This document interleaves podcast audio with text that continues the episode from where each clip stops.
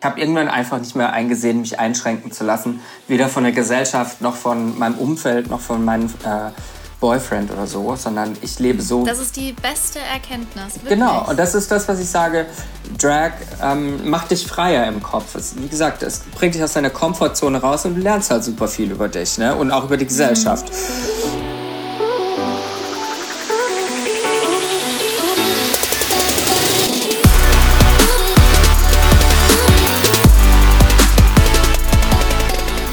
Willkommen bei einer neuen Folge von Knall. Hart mit uh. Annika, ach nein, upsala. Ja, Jeremy Gardner. Und Annika Teller. Und heute haben wir auch noch einen Gast und zwar die süße Candy. Sag ich jetzt Hallo? Hi! Ja, sag Hallo. ah, schön, dass ich da sein darf. Äh, was haben wir jetzt schon alles gelacht? Ich glaub's nicht. Äh, es hat auch ein bisschen gedauert, bis wir das Ganze hier zum Laufen bekommen haben, aber äh, da konnte Candy überhaupt nichts dafür. Das war größtenteils tatsächlich natürlich mal wieder auf unseren Mist gewachsen. Ausnahmsweise weiß mein Mist. Ich würde eigentlich sagen auf Jeremys Mist, aber nachdem ich ein korrekter Mensch bin, nehme ich das Übel auch mit auf meine Schultern. Du mit, mitgehangen, mitgefangen, ne? Ja, so, so macht man da, das. Das ist aber so gelogen. Hinter meinem Rücken labert die gleich wieder die größte Scheiße. Das ist immer so. Boah, Jeremy, ne? Das ist so ein Otto. Geil. Das sind doch die schönsten Freundschaften, oder? Geht so, ne? Geht so. ähm, ja, wir telefonieren mit Candy ähm, übers Internet. Äh, deswegen hoffen wir, dass das natürlich alles so funktioniert, wie wir uns das vorstellen. Oh, the future Weil, is now, ey. The future is now. wir telefonieren übers Internet. Ja. Kennt ihr, kennt ihr das noch, wie, wie so die ISDN-Büchse und sowas anschließen musst du das Modemgeräusch noch? Könnt ihr bitte so das Modemgeräusch noch mit ein, äh, einsounden?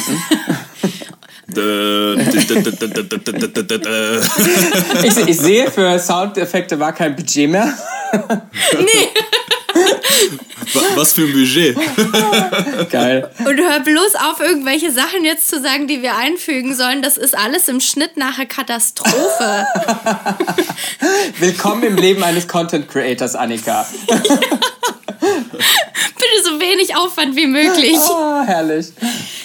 Äh, somit kann ich eigentlich auch gleich schon anfangen, ähm, Candy ein bisschen vorzustellen, äh, weil ich Candy durch Content Creator mäßiges äh, Verhalten von unserer Seiten von unserer beiden Seiten aus, ähm, wo wir in den Anfängen waren, würde ich mal behaupten, ähm, haben wir uns kennengelernt und zwar 2000, äh, 2017 habe ich geguckt, Schätzelein, auf der Glow. Hab, ähm, ah, wir, ja, ja, ja, stimmt. Ich habe nämlich gerade eben überlegt, woher wir uns eigentlich kennen. Ja. Es war definitiv die Glow. Wir waren beide, ähm, das war da so. Ein, ne? Ja, genau, das war so ein gefeaturtes, äh, eine gefeaturete Gruppe sozusagen und wir, wir waren die glowreichen Sieben. Ähm, und da waren Candy und ich Teil davon. Und so ähm, haben wir uns kennengelernt und seitdem ja, sind wir mehr oder weniger im Kontakt, weil ich natürlich kontaktmäßig immer noch die absolute Katastrophe bin. Ähm, aber was man so von Candy auf jeden Fall hört, ist da immer einiges, was bei dir passiert. Äh, mit unter anderem hast du zum Beispiel deutschlandweite ähm, Bekanntheit, würde ich jetzt sagen, hast du erreicht durch deine Teilnahme bei Queen of Drags. Mm, ja. Das war äh, boah, 2019? Genau, das war letzten Sommer, ja. Geil, okay. YouTube machst du seit 2015 unter deinem Namen Süßigkeitenunfall, finde ich immer noch mega süß übrigens. Ähm, wir haben auch zusammen ein Video dort online, ähm, wo Candy mich zur Drag Queen macht. Und ich habe danach Fotos dem Roman geschickt und er hat mich nicht erkannt. Also äh, großartig. Ähm, ich bin immer noch, also wenn ich die Fotos angucke, das ist schon eine krasse Veränderung. Ja, heute würde ich das ganz anders machen. Ne? Das ist ja jetzt schon wieder ewig her. Ja, wann haben wir das aufgenommen? Na, wahrscheinlich äh, 2000. wann warst denn du in Berlin? Du hast ja auch bei mir gewohnt eine kurze Zeit. das war doch so mit Dreh rum. Oh, ich wollte eigentlich sogar ganz bei dir äh, einzeln für die ganze Berlin-Zeit, gell? Ja. Dann hast du gesagt, nee, auf gar keinen Fall, Annika. Ey, pack deine Sachen, guck, dass du Land gewinnst. Die drei Wochen haben gereicht. Ciao. Kelly hat das einzig Richtige gemacht.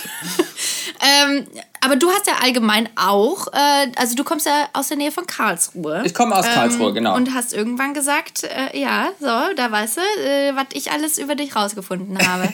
und hast dann irgendwann gesagt, das ist dir nicht genug, du bist nach Berlin gezogen, da bist du immer noch. Ähm, ja, 2019 hast du nicht nur bei Queen of Drags mitgemacht, sondern hast auch deine erste eigene Single rausgebracht. Ach, stimmt.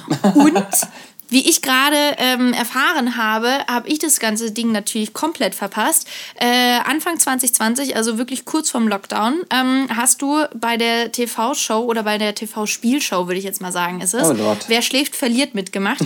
ähm, wie, wie viele äh, prominente äh, Gäste waren da mit dabei? Ähm, wir waren acht Teilnehmer acht Teilnehmer, die 60 Stunden nicht schlafen durften.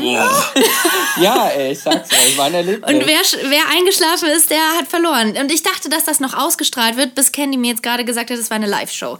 das war eine Aber man kann sich's ja. immer noch anschauen. Äh, man muss nur Joint Plus-Mitglied sein. Ist das so? Ich Gleich weiß, mal Werbung dafür Ich weiß gar nicht, ob, ob du da Plus-Mitglied sein musst. Ähm, keine Ahnung.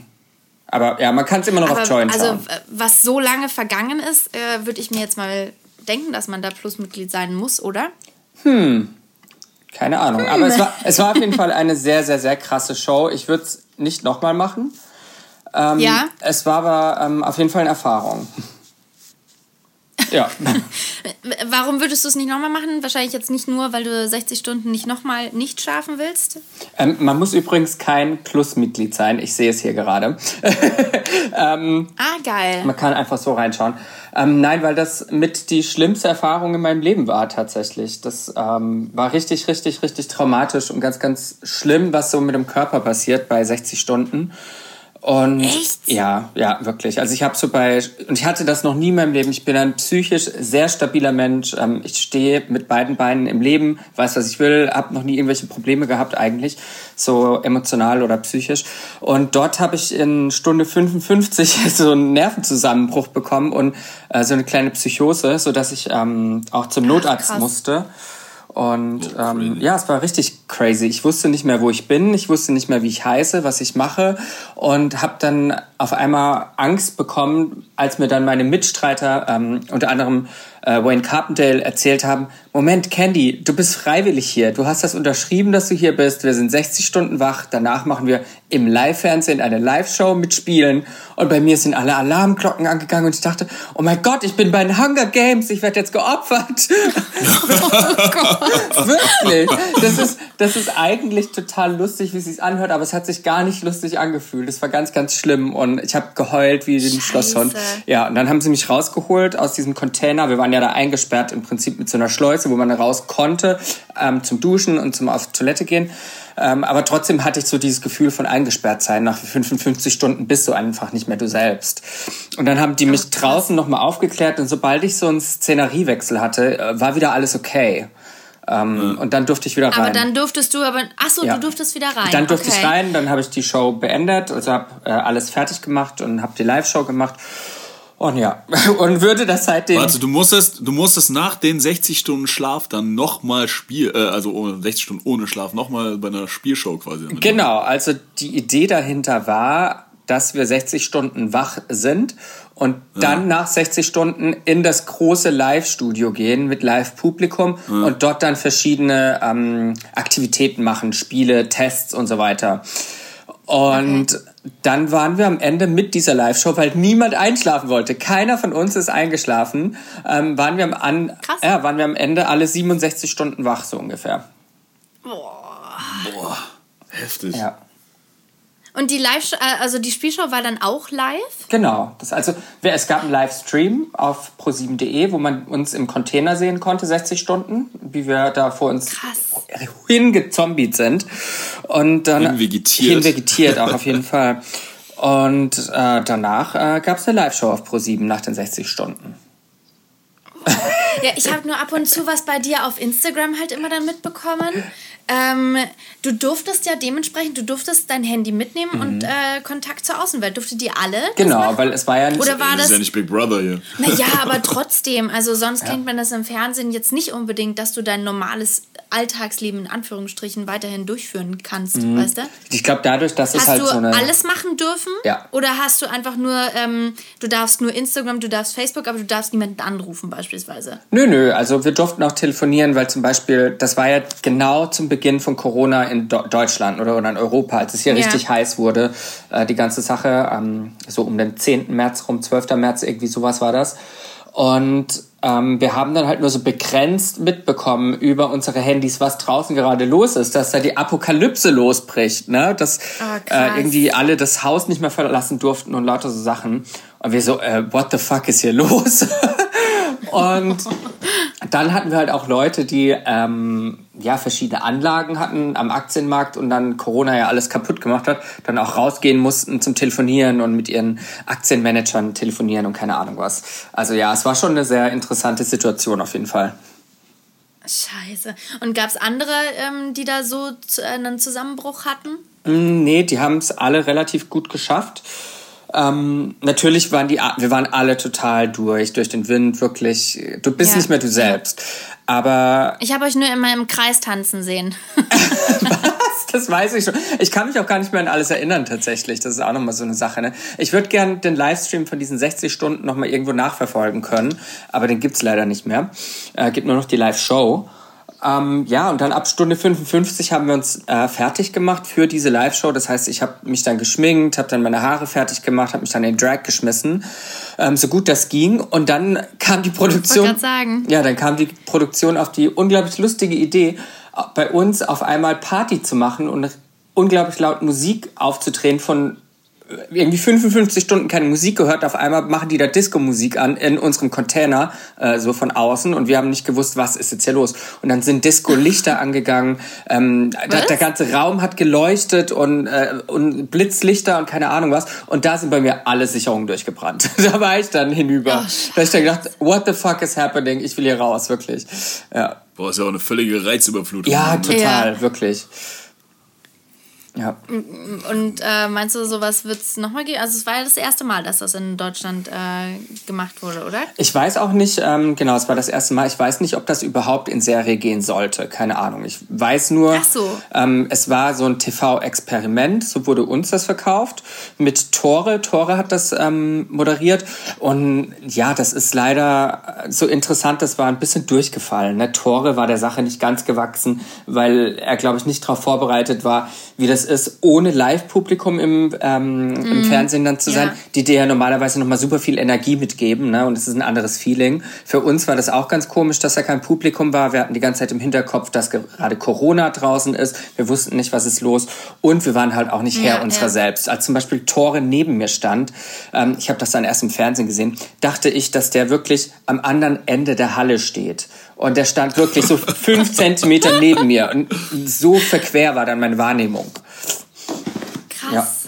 Ja. Ja gut, und wahrscheinlich war es halt einfach durch, dadurch, dass Corona halt irgendwo hier draußen ausgebrochen ist, hatten die Menschen sich in dem Sinne mit wahrscheinlich anderen Sachen beschäftigt, als äh, jetzt irgendwo, dass da die Einschaltquoten so super durch die Decke gegangen wären. Also so wie ich das gesehen habe, war die Einschaltquote gar nicht so miserabel. Ähm, Ach so, ja, aber dann gibt es doch bestimmt eine zweite. Ah, ich glaube, es ist trotzdem von der Kritik her sehr durchgefallen, leider. Ah, ne? okay. Aber das okay. waren verschiedene Faktoren einfach. Schade, weil es ein sehr interessantes Experiment ist. Ähm, aber wie gesagt, ich weiß nicht, ob das hätte sowieso weitergeführt werden sollen. Mm, okay. Okay, dann äh, jetzt mal ein bisschen erstmal zu dir. So, genug über irgendwelche Sendungen. Also wir kommen nachher noch, ähm, würde mich sehr interessieren zur, ähm, zu deiner ersten TV-Show, genau. Das ist ja nicht die erste ähm, gewesen. Da hast du nicht gut recherchiert. Das war die, die größte, sagen wir es mal so. Wow, wow, wow, Moment. Guck mal, ich, Dann, ich habe äh, hab vorher, ähm, ich war Protagonist in der größten äh, Doku Europas, äh, 24 Stunden Europa. Stimmt, oh Gott, da kennen wir uns ja sogar auch noch her. Dann habe ich, ähm, dann habe ich Perfect Shot gemacht. Stimmt auch. Ach, das Scheiße, war auch letztes ja, Jahr mit, äh, mit Adorable Caro oh, Annika, zusammen. einmal mit Profis arbeiten. einmal mit Profis es arbeiten. Aber nein, das ist doch voll Vor okay. allem das Ding ist, wir haben ja beide sogar noch darüber gesprochen. Über beide ähm, Sachen. Ja. Also gerade auch über dein äh, 24 Stunden ähm, Experiment und alles. Also das haben wir ja noch äh, beide besprochen, als du gerade live dabei warst. Ja, ja. I'm so sorry. Du, kein Problem. Es ist, es, es ist aber auch super viel gewesen, ne? Und ganz ehrlich, so Perfect Shot und ARD, äh, ähm, Arte, das waren jetzt nicht so die Donnerstagabend 20.15 Uhr Sachen. Daher verstehe ich, dass mhm. man das nicht sofort findet. Aber ja, ich habe schon, ich habe schon ein paar TV-Sachen machen dürfen, was unglaublich viel Spaß macht. Und irgendwann kam ich dann zu Queen of Drags. Okay, und aber jetzt mal ganz von der Pike auf. Wie, wie hat es bei dir überhaupt angefangen? Weil, wie, äh, wie wir vorhin schon gehört haben, ne, du kommst mhm. aus der mhm. Nähe von Karlsruhe. Ähm, Nein, ich komme aus Karlsruhe Ka sogar. Direkt aus Karlsruhe. Ah ja, okay. Online steht dann ein anderes Dorf irgendwo gefühlt noch. Aber ähm, Wahrscheinlich, ja, wahrscheinlich, wahrscheinlich steht da Bruchsal, da habe ich auch mal gewohnt. Ah ja, genau, genau, das stand da. Wo hast du denn das Und, gefunden? Oh mein Gott. Ja, da siehst du mal. Gibt, siehste, es, gibt es da irgendwo so ein Drag-Wiki oder sowas? Äh, äh, das kann sein. Also es war tatsächlich mit das Erste, ähm, was kam. Annika um, hat in Wirklichkeit so einen kleinen Schrein von dir aufgebaut. Oh, das ist süß. I don't blame her. Jeden Abend bete ich. oh je, oh je, oh je. Nee, äh, stimmt, das stand da. Ähm, aber du hast dort gelebt bis äh, wann? Oh, keine Ahnung. Ich bin, ähm, also in Karlsruhe war ich bis vor zehn Jahren. Dann war ich ein Jahr in den USA okay. als Au pair. Und bin dann ähm, nach diesem Jahr Au pair, wo ich dann die große weite Welt gesehen habe in den USA, ähm, nach Berlin gezogen, um hier zu studieren. Und ähm, ja, habe dann Amerikanistik und Skandinavistik studiert an der HU hier in Berlin und habe nebenbei im Marketing gearbeitet, in Sales und so weiter. Und ähm, vor sieben Jahren ungefähr habe ich dann mit Drag angefangen. Ja. Und ähm, du hattest mir damals die Geschichte auch erzählt, deswegen äh, würde ich die natürlich sehr gerne auch hier hören, äh, wie es überhaupt zu deinem Namen kam. Weil ähm, du hattest mir erzählt, jede Drag Queen hat so ihren Namen. Ja. Aber lass doch vielleicht erstmal fragen, wie es dazu kam, äh, dass ich Drag so, gemacht habe. Drag King geworden ja, stimmt. Vielleicht solltest du mehr solche Fragen stellen, weil ich kenne Candy ja schon. Ja, stimmt, das ist ähm, stimmt. Aber ich kann, ich kann auch einfach erzählen ne? und ihr könnt reinkrätschen immer. Ne? Ich mache so, Gedank ich mach so Gedankenpausen und dann könnt ihr A, besser schneiden. Äh, wobei, das glaube ich, macht er eh nicht dann wahrscheinlich. Machen wir eh nicht. Hier wird, also hier, hier wird, wird nichts, hier wird nichts geschnitten. geschnitten. Auch wenn der Podcast übertrieben scheiße ist. Geil. Und, oder du äh, gerade eben irgendwelche ganz intimen Informationen preisgegeben hast, dann, dann ist das passiert. Ne? dann, dann kannst du nichts ja. mehr dran ändern. Das ist sehr also gut zu wissen. Ihr werdet Post von meinem Anwalt bekommen. Ist ja kein Problem, hier sitzt ja noch ein Anwalt auf der anderen ah, Seite. perfekt. ähm, nein, also Drag. Ich habe ähm, in den USA, wie gesagt, vor zehn Jahren, äh, als ich dort gelebt habe, habe ich mich an Halloween zur Drag Queen, äh, zu Lady Gaga ver äh, verwandelt für Halloween. Und ah, habe dann da so eine Tradition draus gemacht. Und ich war, bis ich in Amerika war, immer noch so naja, ich möchte nicht sagen, ich war hetero, aber ich habe ein hetero Leben geführt. Ich habe immer nur Freundinnen gehabt. Ich dachte, ich würde irgendwann mal heiraten, eine Frau und würde mit der Kinder kriegen und so weiter. Mhm. Und war halt in diesem äh, Kleinstadt-hetero-konservativen Denken gefangen, weil mir von klein auf immer erklärt wurde, dass Schwulsein was Schlechtes ist. Ich wurde auf dem Schulhof und auch schon im Kindergarten ähm, als Mädchen beschimpft, was halt totaler Quatsch ist, dann beschimpft zu werden und später dann eben in okay. der Schule äh, als schwul und Schwuchtel beschimpft. Und ich weiß noch, als ich sieben Jahre alt war und nach Hause gekommen bin von der Schule und wieder ähm, das genannt wurde in der Schule, dass ich zu meiner Mutter gegangen bin und ich habe meine Mutter gefragt, Mama, was heißt eigentlich schwul? Ähm, weil ich das nicht wusste. Ich wusste nur, das oh, ist eine Beleidigung, weil damit wurde ich beleidigt. Und dann hat sie gesagt, naja, äh, Schatz, pass mal auf, das ist, wenn ein Mann einen Mann äh, liebt gibt es auch, wenn eine Frau eine Frau liebt, dann heißt es lesbisch. Und sie hat das einfach ganz neutral erklärt, weil meine Mama ist die letzte Person, die da irgendwas dagegen hat. Und mhm. für mich war in dem Moment klar, mit sechs oder sieben Jahren, okay, ähm, das ist was Negatives. Weil, wie gesagt, es wurde ja mir immer in den Kopf geschmissen als Beleidigung. Deswegen, ähm, wenn ein Mann einen Mann liebt und eine Frau eine Frau liebt, ist das was Schlechtes und das darf man nicht und das geht auf keinen Fall. Deswegen kann ich das nicht sein. Und Aber das ist so das, was du ich, selber ja. warst, ähm, also hast dich geoutet erst nach deinem Amerika-Aufenthalt. Genau, weil wenn du irgendwie mit sechs, sieben Jahren lernst, dass Schwulsein was Negatives ist, dann ähm, wirst dann du, du nee, dann auch in deiner Entwicklung, wo, wenn dann in der Pubertät anfängst, irgendwie eine Sexualität zu entwickeln oder ähm, dich in jemanden zu vergucken oder sowas, dann lässt du das gar nicht erst zu einfach, weil es ja ne was Negatives mhm. ist und ähm, du deswegen ja die Hölle heiß gemacht bekommst jeden Tag. Deswegen willst du es ja erst recht nicht. Ne? Deswegen habe ich das. Aber hattest. Ja. Aber hattest du, als du jünger warst, dann, äh, dann auch mal eine hetero-Beziehung? Ja, ja, genau. Also ich war auch immer mit Frauen zusammen, bis ich, ja. ähm, bis ich dann aus den USA zusammen, zurückkam. Ja. Und, und, und wie war das so? Na, bis dato kannte ich ja nichts anderes und dachte, so muss das sein. Als ich dann so aber, muss, okay. genau, so muss es sein, so fühlen sich alle in einer Beziehung, ähm, so sieht Liebe aus, dachte ich. Ähm, und dann. Aber warst du, warst, warst du glücklich oder hat dir da halt irgendwie was gefehlt? Oder? Nee, ich dachte, ich sei glücklich, ne? Und dann kam ich, okay. äh, dann kam ich in die USA, habe dort auch äh, zwei Freundinnen gehabt dann nacheinander. Und Auf einmal? nee, nacheinander, nacheinander, genau. Und hab, Schade. Ja, ja, so, ein, ich hätte sie gegönnt. so ein Draufmacher war ich jetzt nicht, ne? Die armen Mädels. Und habe dort in einer schwulen Gastfamilie gelebt, die ähm, über eine Leihmutter Kinder hatten. Und diese Gastfamilie, ähm, diese Gastfamilie hat mir einfach ein ganz anderes neues Bild vom Schwulsein und von Queerness vorgelebt, so dass ich gesehen habe, hey, vor allem krass, äh, gerade in den USA halt, ne? Ja, in Kalifornien zum Glück. Ne? Die sind ja sehr ähm, liberal dort. Ja. Und die haben mir halt ein ganz, ganz tolles Bild vom Schwulsein vorgelebt und haben mir gezeigt, dass alles, was ich übers Schwulsein wusste und dachte, äh, was es bedeuten würde, halt totaler Quatsch ist und dass es total schön ist, ähm, zu sich selbst stehen zu können. Und das hat mir so ein bisschen die Augen geöffnet. Und als ich dann zurückkam nach Deutschland, habe ich hier sehr schnell in Berlin dann meinen ersten Freund kennengelernt. So die erste mhm. große Liebe, ähm, die erste große schwule Wie Liebe. Wie bitte? Wie alt warst du da? Äh, jung, sehr jung. ich bin doch jetzt erst 23, das heißt, ich war da 13. 13, ah ja, okay, alles klar.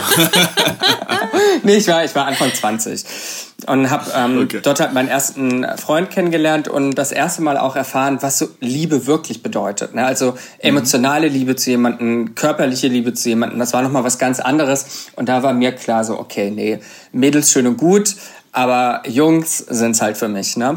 Und das war so mein Weg. Und dann habe ich da auch erst angefangen, zu mir selbst zu stehen. Habe dann, als mit dem Freund Schluss war, mich bei der Familie geoutet, ähm, weil es mir ganz, ganz dreckig ging. Also die erste große Liebe, der Breakup, die, die meisten machen das mit mhm. 16, 17 durch. Ich dann halt einfach ein paar Jahre später als erwachsener mhm. Mensch und musste das dann irgendwie der Familie erklären, warum es mir so dreckig geht. Und ich hatte immer gesagt, ich möchte mich eigentlich nicht outen und nicht sagen, ich bin schwul bei der Familie, sondern ähm, das soll was ganz Normales sein. Und dann habe ich halt einfach gesagt, naja, ihr wisst doch noch, mein Mitbewohner in Berlin ist halt nicht nur mein Mitbewohner gewesen, sondern auch mein Freund dann später irgendwann und mit dem ist jetzt Schluss. Und die, ähm, mhm. ja, die haben das halt alle gewusst schon immer, dass ich ähm, anders bin, ne? Oder dass ich halt nicht hetero bin und nicht wie jedes andere Kind. Und für die war das eine Erleichterung, dass ich endlich zu mir stehen konnte. Und die ähm, haben mich mit offenen Armen empfangen und haben gesagt, endlich ist es raus, wir sind so froh, dass du das jetzt ähm, leben kannst und so weiter. Aber die wollten dich nie drauf ansprechen? Doch, doch, haben sie auch. Also meine Oma, ich habe ja auch viele Jahre bei meiner Großmutter gelebt, die ähm, hat auch im Fernsehen, wenn da irgendwie zwei Schwule waren, so hat sie manchmal so einen doofen Kommentar abgelassen. Bäh, ist das eklig, wenn sich zwei Männer küssen? Weil sie halt eine ganz andere Generation ist und das auch nicht kennt. Ne? Mm, okay. Und äh, sie war dann trotzdem auch die, die mich dann hin und wieder mal gefragt hat, ja, und hast du eine Freundin? Ich so, nee, ich habe keine Freundin. Also damals irgendwann mal. Und sie dann so, ja, aber hast du vielleicht einen Freund? Und ich dann so, i nein. Weißt du, es war halt sofort meine Reaktion ja, okay. ihr gegenüber. Mhm, so i mhm. nein, weil ich ähm, sie nicht enttäuschen wollte und weil ich es, wie gesagt, noch mir selbst verleugnet habe. Und ähm, sie war aber auch die, die es am besten aufgenommen hat. Ich weiß noch, vor ihr hatte ich so die größte Angst, ähm, irgendwie mein Gesicht zu verlieren und ihr das zu erzählen, warum es mir jetzt so schlecht geht nach diesem Breakup. Und habe ich ihr das auch erzählt, so ja, mein Mitbewohner, das äh, war dann auch mein Freund und wir haben Schluss gemacht und es geht mir ganz schlecht. Und sie hat dann nichts gesagt, so für ein paar Sekunden, hat mich angeguckt, hat meine Hand genommen, hat gesagt, ganz ehrlich, andere Mütter haben auch schöne Söhne, das geht vorbei. Und Oh, Schön. das war so ein Schlüsselmoment für mich. Also das hat mir. Ähm, ja, aber weil sie dir vorher eben genau. dieses Gefühl gegeben hat, das ist nicht richtig so. Genau. Aber ich fand, was du gesagt hast, das fand ich so wichtig, dass du gesagt hast, du willst das zu Hause erzählen, als wäre es normal. Genau. Es ist normal. Genau. Es ist ja, du, so, genau, jeder andere geht ja auch nicht nach Hause und sagt, Mama, Papa, ich bin hetero, hier ist mein Freund, hier ist meine Freundin. Ne? Das ist so. Eben. Deswegen. Aber. Ja.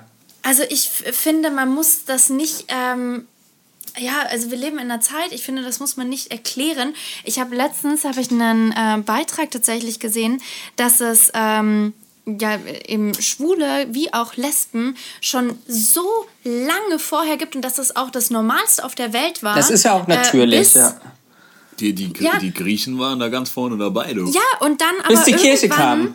hat genau und genau das das Christentum hat irgendwann einfach beschlossen nee das ist nicht normal und äh, wir müssen das untergraben das finde ich so krass einfach na gut es ist ja also, nicht nur es ist ja nicht nur das Christentum es ist ja ähm, äh, im Islam glaube ich auch das stimmt auch nicht ja. so gut angesehen wobei ich, ich kenne mich nicht aus mit dem Islam genau aber ich weiß halt auch nur dass ich da auch nicht so das positivste Feedback auf meine ähm, Sexualität bekomme. Also es ist jetzt nicht mhm. nur das Christentum, ich glaube allgemein Religion ähm, ja, ist ja. nicht so easy mit Sexualität unter einen Hut zu bringen. ja, ich glaube, das ist natürlich dann auch die äh, Wirkung der Religion auf die Gesellschaft. Ne? Das genau. ist eigentlich das größte Problem an der Sache, weil es ist ja nicht nur so, dass jetzt Leute, die jetzt Christen sind oder äh, Muslime jetzt sagen, ja, okay, ähm, das geht halt von unserer Religion aus nicht, sondern es ist ja einfach eher so, dass es ja irgendwann so ein gesellschaftlicher Standard eher geworden ja. ist. Was ja eher viel das größere Problem ist, weil halt irgendwelche Idioten mal gesagt haben, hey, so geht's halt nicht. Genau. Aber ich finde halt in Deutschland sind wir ja da auf jeden Fall auf dem besten Weg, auch was die Gesetze angehen, ne, dass sowas alles gleichgestellt wird. Und ähm, ich mhm. finde halt bei, bei, uns, also zumindest hier in Köln, gut, wir sind natürlich auch. Äh, Köln ist ne, extra Hochburg ne? dafür. Ja, ja, schon. Ne? Hier ist es halt schon, also ich finde, hier merkt man das halt echt wenig, so dass äh, Menschen halt damit ein Problem haben. Aber klar, ich glaube halt, kommt auch immer wieder darauf an, wo man halt ist. Ne? Ja. Na, ich glaube, also, ich glaube jetzt, ähm, dass ihr das vielleicht weniger mitbekommt, aber wenn man halt selbst in der Szene ist, genau, dann mhm. äh, ihr habt ja zum Glück äh, ein bisschen das Privileg, einfach nicht damit geboren zu sein oder nicht das ausleben äh, zu müssen, weil ihr das halt seid. Und deswegen werdet ihr damit vielleicht weniger konfrontiert, einfach als jemand, der das äh, jeden Tag irgendwie zu hören bekommt. Ne? Ja. Ich habe mit ähm, Abby äh, da letztens drüber gesprochen. Ähm, äh, jetzt allgemein ähm, tatsächlich das wo ich jetzt auch eben, ich bin eine Deutsche, ich bin weiß, ich habe blonde Haare, ich habe grüne Augen ähm, und ich werde nie mit Rassismus zum Beispiel auch konfrontiert werden.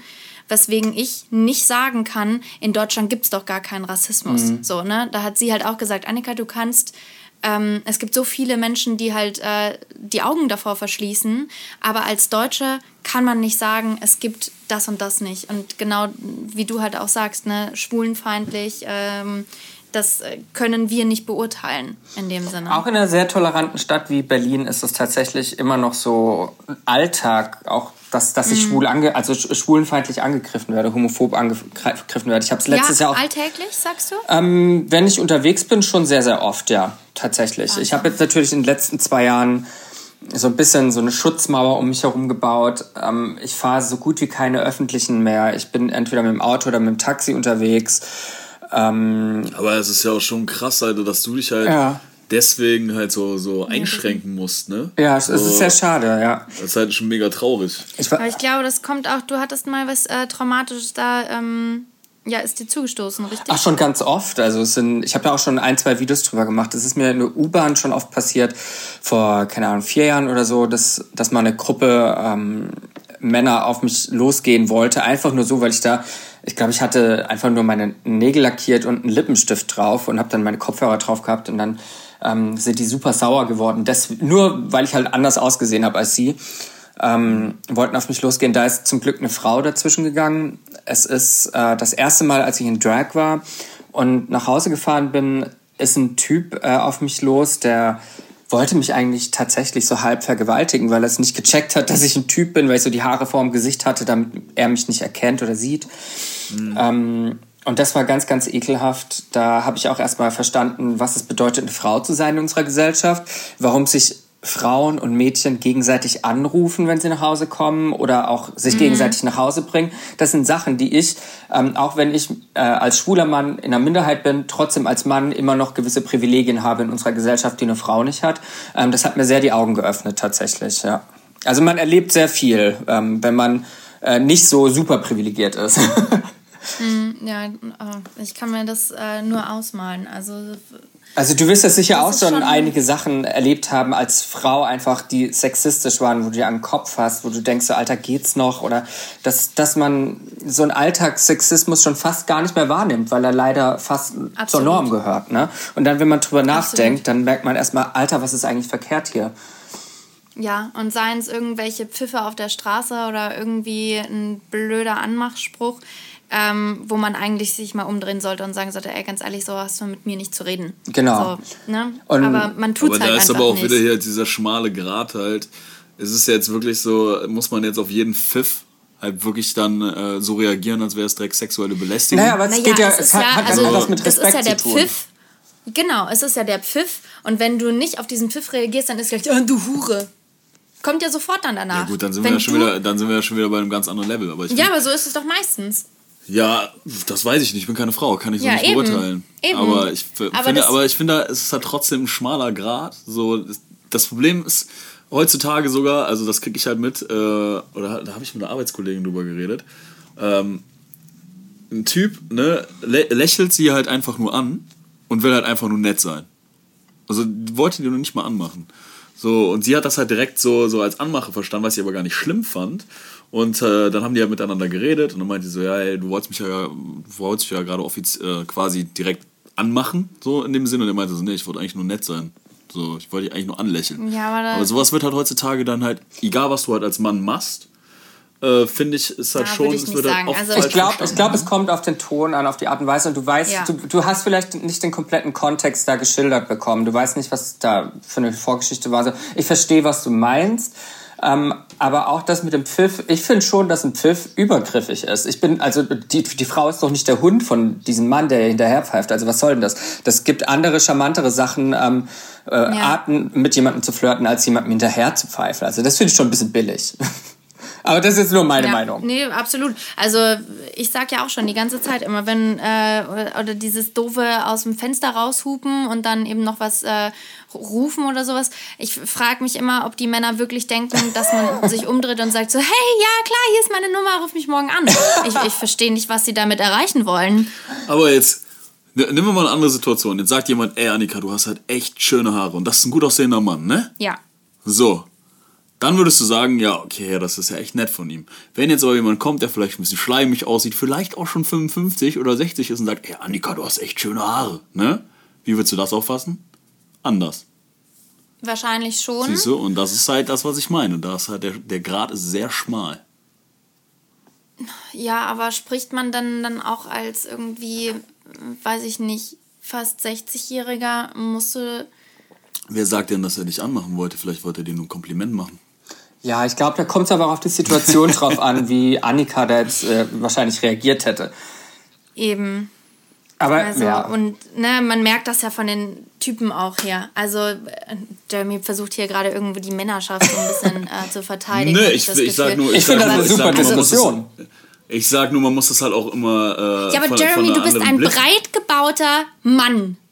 Das ist genau das, heißt, das, wie ich, ich gerade gesagt habe. Nee, aber das ist genau das, wie ich gerade gesagt habe, dass auch wir als Deutsche, wir können nicht sagen, es gibt in Deutschland keinen Rassismus. Ich habe ja auch nicht gesagt, so, ich habe ja auch nicht gesagt, dass es das gibt. Du kannst als Mann ja nicht beurteilen, wie sich das als Frau anfühlt, auf der Straße rumzulaufen, das, nur weil du jetzt Das habe ich doch gar nicht gesagt. Guck mal, ich habe dir doch erzählt, dass ich in Berlin, als ich in Berlin gewohnt habe, in dieser ähm, in diesem sch schönen Viertel, mhm. äh, ganz toll war das, dass ich mich so unwohl gefühlt habe, dort im Rock auf die Straße zu gehen. So, und da kannst du, und da hat niemand was gesagt, aber das habe ich ja gespürt. Ich habe das gespürt, wie ich angeguckt wurde. Und da kannst du ja nicht sagen, dass äh, die wollten nur nett sein oder die ich wollten ja, dir nur nett hinterher gucken. Du bist das aber gerade, ich habe gerade nur gesagt, man muss es halt auch kritisch beurteilen. Aber du, was du mir gerade sagen willst, das gibt's nicht, das habe ich ja auch nicht gesagt. Ja, gut.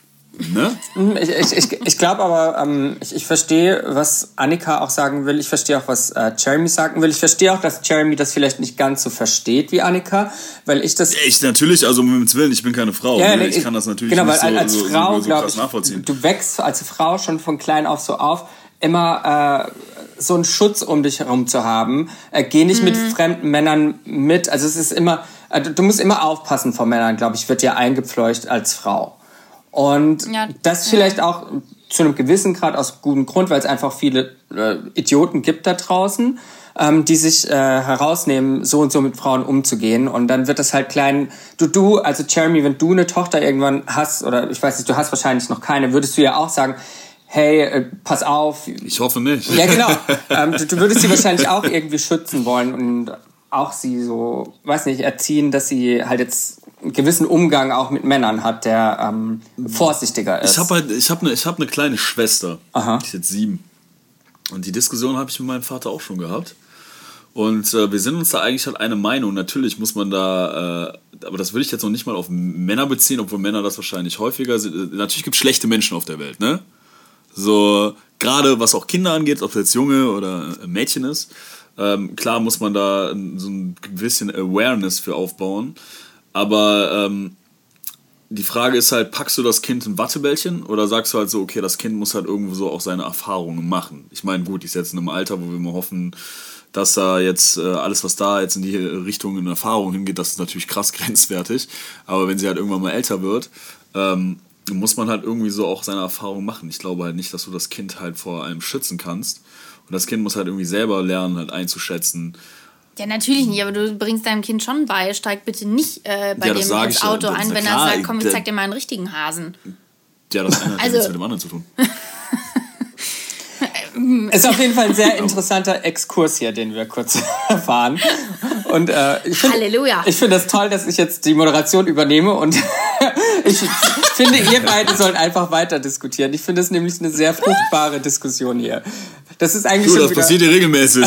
ja, das ist eigentlich schon wieder eine eigene Sondersendung so.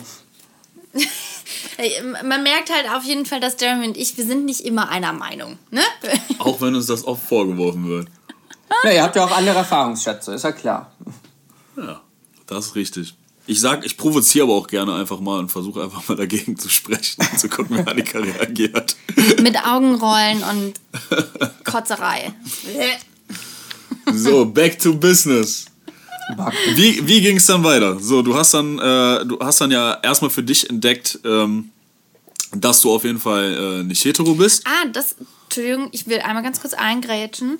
Ähm, bedeutet aber, du hattest äh, 100% vorher ja schon mal, dass du dich angezogen zu jemandem gefühlt hast. Hast du das dann komplett unterdrückt immer?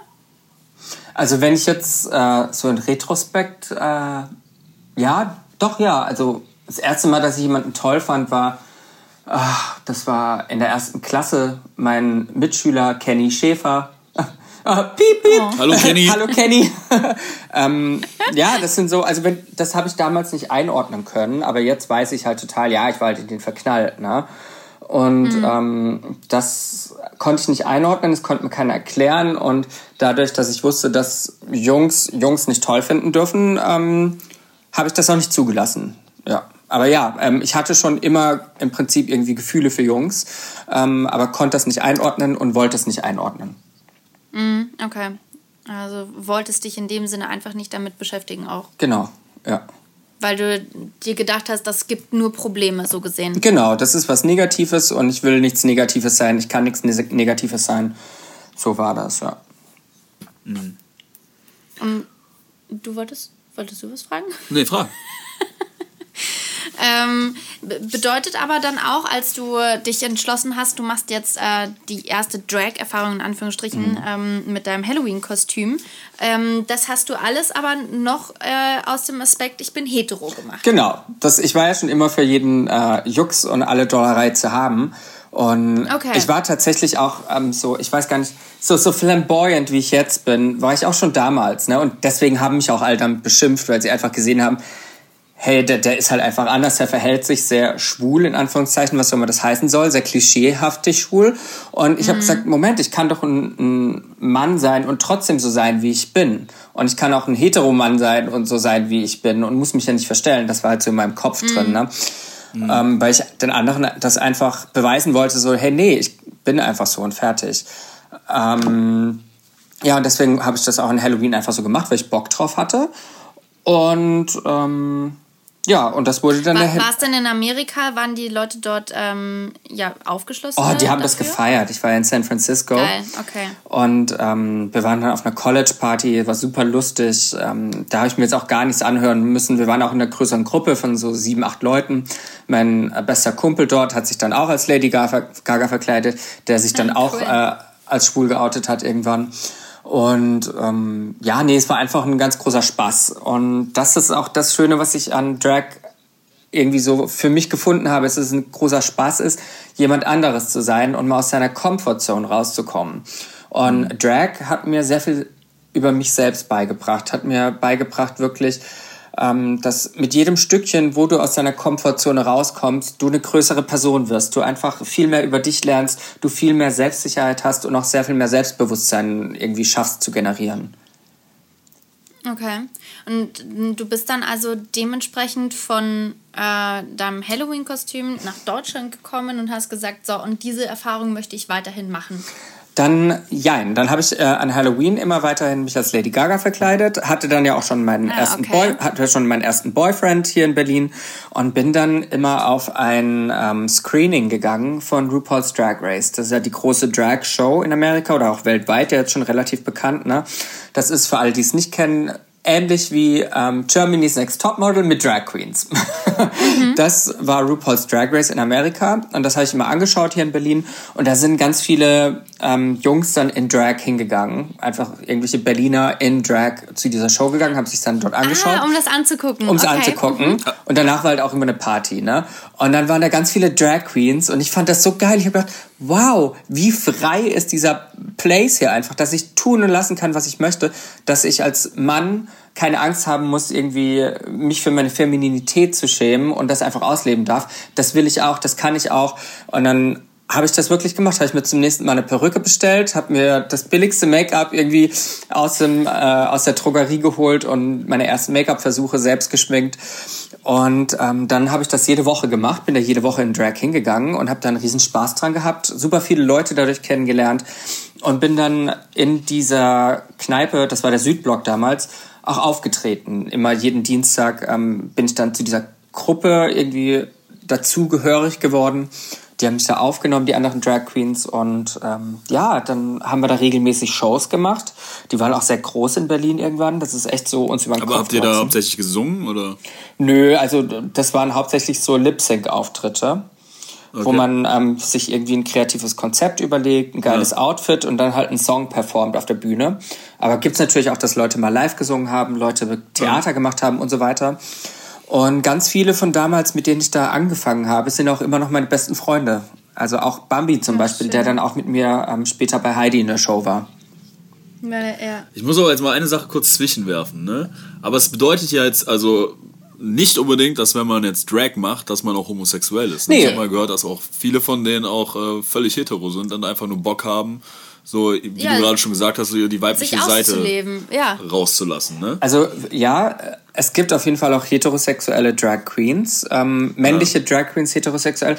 Ähm, zum Beispiel Sheila Wolf, die ist auch aus Berlin, die ist auch relativ bekannt, die war schon im Galileo-Beitrag und so weiter. Die ist, ähm, oder er oder sie ist halt mit einer äh, Frau verheiratet und ja. äh, arbeitet halt abends ähm, ja als Drag Queen, als Travestiekünstlerin, mhm. Künstler und ähm, das ist halt das Tolle an Drag. Es hat keine Regeln. Jeder Mega. kann machen, was er möchte und kann sich frei äh, ausleben und wird dafür halt nicht irgendwie gejudged. Ne? Und das ist ähm, mhm. so diese Freiheit, Freiheit, die sich die Queer Community äh, wieder nimmt, die sie von der äh, großen Gesellschaft eigentlich gestohlen bekommt, weil die sagt, du darfst nicht so sein, wie du sein willst, weil sonst äh, wirst du von uns dumm angemacht, du wirst nicht äh, richtig behandelt mhm. und so weiter. Deswegen nehmen sich diese Leute diese Freiheit wieder unter anderem in Drag und leben das komplett aus.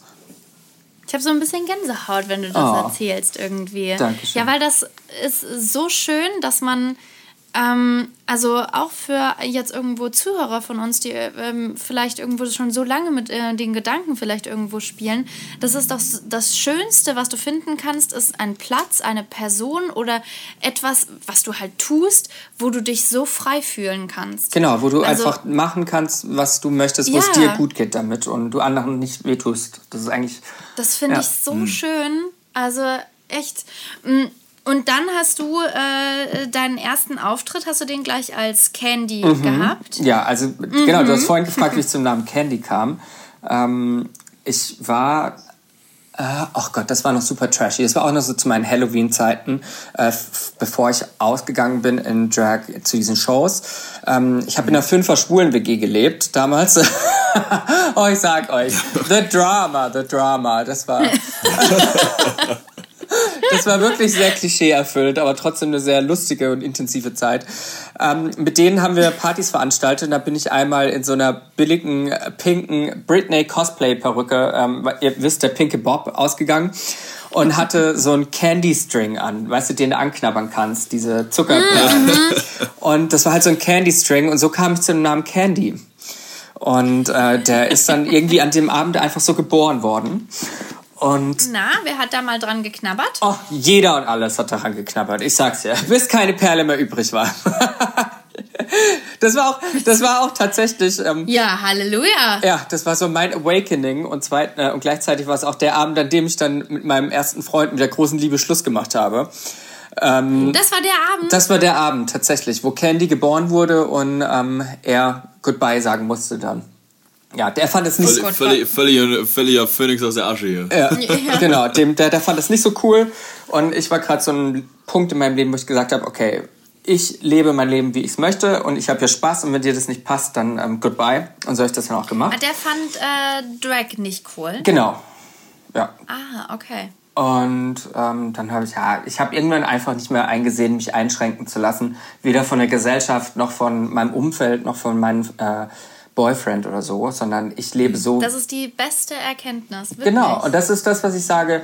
Drag ähm, macht dich freier im Kopf. Es, wie gesagt, es bringt dich aus deiner Komfortzone raus und du lernst halt super viel über dich ne? und auch über die Gesellschaft. Mhm. Aber man muss halt auch sagen, also du, äh, du bist zumindest jetzt einer, aber es hat dich ja auch echt zu einer starken Person gemacht. Also erstmal Respekt dafür so dass du quasi ja doch gegen den Strom geschwommen bist, aber dir halt selber gesagt hast, so ich will halt das machen, was mich glücklich macht und das ist mein Ding ja, und lass mir halt von keinem irgendwie halt reinquatschen.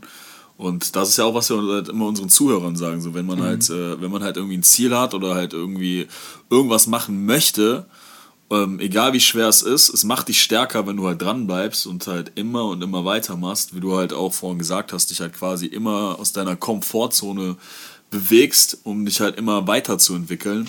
Und ähm, ja, auf jeden Fall erstmal echt krass Respekt dafür. Also. Ja, cool, danke schön. Ja, ja es ist genauso, wie du sagst, ja. Mm, würdest du denn dann auch sagen, dass zum Beispiel deine äh, Teilnahme bei der Show, dass das nochmal das Ganze ähm, irgendwo ja, intensiviert hat? Intensiviert? Welche Show? Weißt du denn nicht? Queen of Drags. Also ich war Weil da geht's ja, da geht's ja wirklich dann eben um das Ganze und äh, du hast nur Leute um dich rum, die dasselbe machen wie du halt auch. Ne? Also ja. ich glaube, dass das ja auch noch mal super viel in einem machen kann. Mm, also genau, ich war dann 2019 bei Queen of Drags mit Heidi Klum und Conchita und Bill. Ähm, auf Pro7 war eine ganz lustige Show, also war wirklich unglaublich toll, hat sehr Spaß gemacht, auch mit den Juroren Spaß mhm. gemacht ähm, bin ich an dieser Show gewachsen. Ähm, ich glaube nur Follower-zahlenmäßig, aber sonst so okay. in mir nicht viel, weil ich. Ähm, du hattest dich halt schon gefunden. Ja, ich hatte mich schon gefunden und ich hatte einfach auch keine Angst, einfach zu machen, worauf ich Bock habe. Ne? Okay. Ähm, für andere war das. Gab's da. Ja. Sorry. Für, für, für du andere. wolltest, glaube ich, genau dasselbe ja, gerade genau. sagen. Für andere sind da, glaube ich, noch mehr dran gewachsen, weil sie ähm, zum Beispiel auch noch nie im Fernsehen gearbeitet hatten. Und ich mhm. kannte A durch YouTube ähm, das schon, wie das ist, vor der Kamera zu arbeiten. Ich kannte das schon von den anderen TV-Produktionen, wo ich äh, dabei sein durfte. Daher war das für mich nicht ganz neu, für andere schon noch, so dass sie da noch mal ein ganzes Funken Selbstbewusstsein mitbekommen haben aus dieser Sendung, auf jeden Fall. Okay. Du hast gesagt, es gab immer schön viel Drama. Natürlich. Wenn du irgendwie zehn Drag Queens in eine Villa schmeißt, dann ist da immer Drama vorprogrammiert. Ne? Das ist das Schöne äh, an unserer Community, an der Queer Community und vor allem an der Drag Community ist, egal auf der Welt, wo ich hingehe, ob das jetzt letztes Jahr, vorletztes Jahr äh, in Japan war oder in LA oder in Spanien, wenn ich irgendwo in Drag bin oder sage, dass ich eine Drag Queen bin und ich gehe jetzt zu einer anderen Drag Queen, dann bist du sofort aufgenommen. Das ist wie eine Familie, die einfach so global einfach Schön. da ist. Und man versteht ja, ja. sich und man versteht, was die Person so durchgemacht hat, vielleicht schon. Man versteht, was es äh, bedeutet, irgendwie äh, anders zu sein. Und das ist halt eine ganz, ganz tolle Community. Und so ist das halt auch mit den anderen neuen Teilnehmern bei der äh, Queen of Drags gewesen, wo ich den Großteil nicht kannte. Aber trotzdem kennt man sich irgendwie doch. Und ähm, okay. natürlich sind wir auch sehr viele äh, große Persönlichkeiten gewesen mit großem Ego und so weiter. Und deswegen gab es da auch Drama. Ne? Aber ähm, ja, das passiert halt. Ist auch eine Fernsehshow gewesen. Würdest du denn jetzt, ähm, weil du es jetzt gerade gesagt hast, mit man hat einiges durchgemacht und das weiß man dann von den anderen Personen auch, ähm, würdest du sagen, du hast mehr durchgemacht mit deinem Outing oder mehr, ähm, als du dich entschieden hast, Drag zu gehen, also als Drag Queen unterwegs zu sein? Ähm, also mein Nicht-Outing ist eher das, womit ich sehr viel durchgemacht habe, weil ich mir ähm, jahrelang irgendwie mich selbst belogen habe und mhm. für die Gesellschaft und dann später halt auch für mich, damit es mir besser geht, ähm, ja, eine falsche Identität vorgelogen habe. Ne? Und das macht schon was mit einem, finde ich. Das habe ich halt mein ganzes Teenie-Leben und junges Erwachsenenleben so mit mir rumgeschleppt ähm, das war schon auf jeden Fall so eine Last auf meinen Schultern, ne? bis ich das dann irgendwann leben konnte.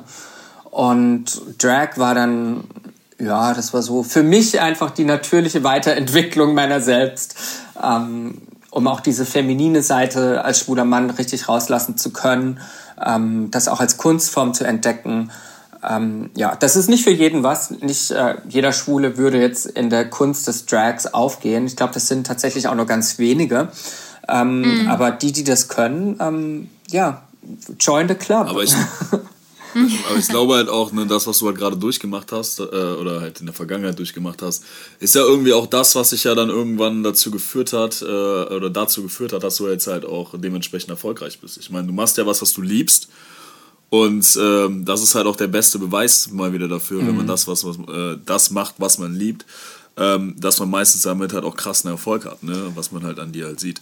Ja, es ist, ist tatsächlich so, dass ich ähm, das wirklich liebe. Ich habe da eine ganz große Freude dran und ich liebe es auch vor der Kamera zu stehen und habe da auch keine Scheu, ähm, weil ich, wie gesagt, das irgendwie in dem Prozess zu mir selbst zu finden auch gelernt habe, dass man eigentlich nichts falsch machen kann. Alles, was du machst im Leben, bringt dich irgendwie weiter, egal auf welche Art und Weise. Und wenn du mal einen Fehler machst, ähm, dann lässt er dich auch nur wachsen. Und deswegen habe ich auch wenig Angst mhm. tatsächlich vor so Sachen. Ähm, und das ist auch ähnlich wie das, was ihr jetzt gerade gesagt habt mit euren Zuhörern, ähm, die sich vieles vielleicht nicht trauen oder auch so in ihrem Leben gefangen sind. Ich habe das Gefühl, dass ganz viele Menschen, mh, die haben Angst vor Veränderung und die denken immer, kann ich nicht, kann ich nicht, kann ich nicht. Ähm, mhm. Aber jeder kann alles. Das ist halt so, was ich gelernt habe. Du, genau, alle, alles, was du möchtest, kannst du dir selbst erschaffen, wenn du es wirklich möchtest. Ja, ja. Ne? Oh, das ist ja. so wichtig. Ja. Das ist so wichtig. Dann kommen wir auch mal direkt zu unseren letzten drei Abschlussfragen. Oh. Jeremy hat Jeremy hat was vorbereitet. Genau. Das kriegt jeder Gast von uns. Die kriegt jeder Gast von uns gestellt. Und zwar, liebe Candy, die erste Frage ist, die hast du gerade auch schon ein bisschen äh, mit beantwortet. Aber was würdest du unseren Zuhörern ähm, ja, raten, um erfolgreich zu sein? Also nicht unbedingt äh, wirtschaftlich, sondern erfolgreich sein im Leben. Mm. Was ist dein Rezept dafür? Mm, also, das, ja, ich habe es ähnlich schon beantwortet. Es ist, hm. ähm, hör nicht auf zu träumen und vergesse auch nicht, was du geträumt hast als Teenager oder so. Als Kind, als Teenager hast du ja ganz große Visionen und du kennst die Welt noch nicht. Du weißt noch nicht, wie alles funktioniert. Du weißt nur, das ist toll, das will ich mal. Hört doch nicht auf, verliert das doch nicht. Ähm, haltet an diesen Träumen fest, so unerreichbar sie vielleicht scheinen. Ähm, arbeitet dran und dann könnt ihr da wirklich hinkommen eines Tages. Oder zumindest, wenn man es versucht hat, weiß man vielleicht, dass es nicht der richtige Weg ist. Genau. Und Aber dann. Das findet man nur raus, wenn man es versucht, ne? Das ist genau mein. Ich will nie sagen, was wäre, wenn. Ja. So, was wäre, wenn ich es versucht hätte? Und wie viele Menschen da draußen gibt es, die halt das sagen, ne? Guck mal, wenn Candy nie versucht hätte, mal Drag zu machen, ja. was alles. Also, was du alles verpasst hättest. Genau. Ich hätte ein komplett ja. anderes Leben, ja. Hast du sehr schön gesagt, auf jeden Fall. Ja, dann die nächste Frage ist, die ist jetzt ein bisschen, äh, ein bisschen deep, sage ich immer. Oh oh. Was ist der Einfluss, den du auf die Welt haben möchtest?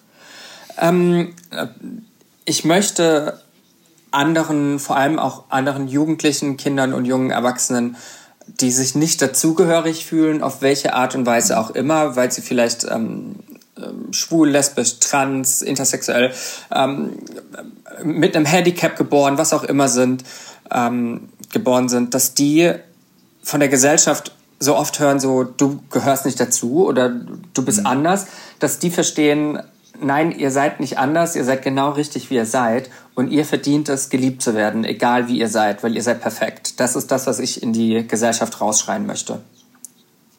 Sehr schön gesagt, sehr schön gesagt. Also Candy, du hast es geschafft, mir zweimal hier eine Gänsehaut zu verpassen. Oh, danke. Also das sind, das sind halt wirklich genauso Themen, die wir hier auch behandeln wollen, wo wir halt sagen, ähm, die sind so wichtig einfach im Leben. Es ist äh, kackegal irgendwo, ähm, wie reich du bist. Es ist ganz egal, wo du lebst oder was auch immer. Aber das Beste aus sich selbst halt irgendwo rausholen ähm, und zu sich selber stehen zu können, abends ins Bett zu gehen und zu sagen, ich gefalle mir persönlich auch so, mhm. wie ich bin. Ich ähm, muss mich nicht verstellen, um irgendwie äh, Freunde zu haben, ähm, sondern ich werde so geliebt, wie ich bin, weil ich ich selber bin. Also genau. Und das hast du auf den Punkt gebracht. Das ist echt schön. Danke.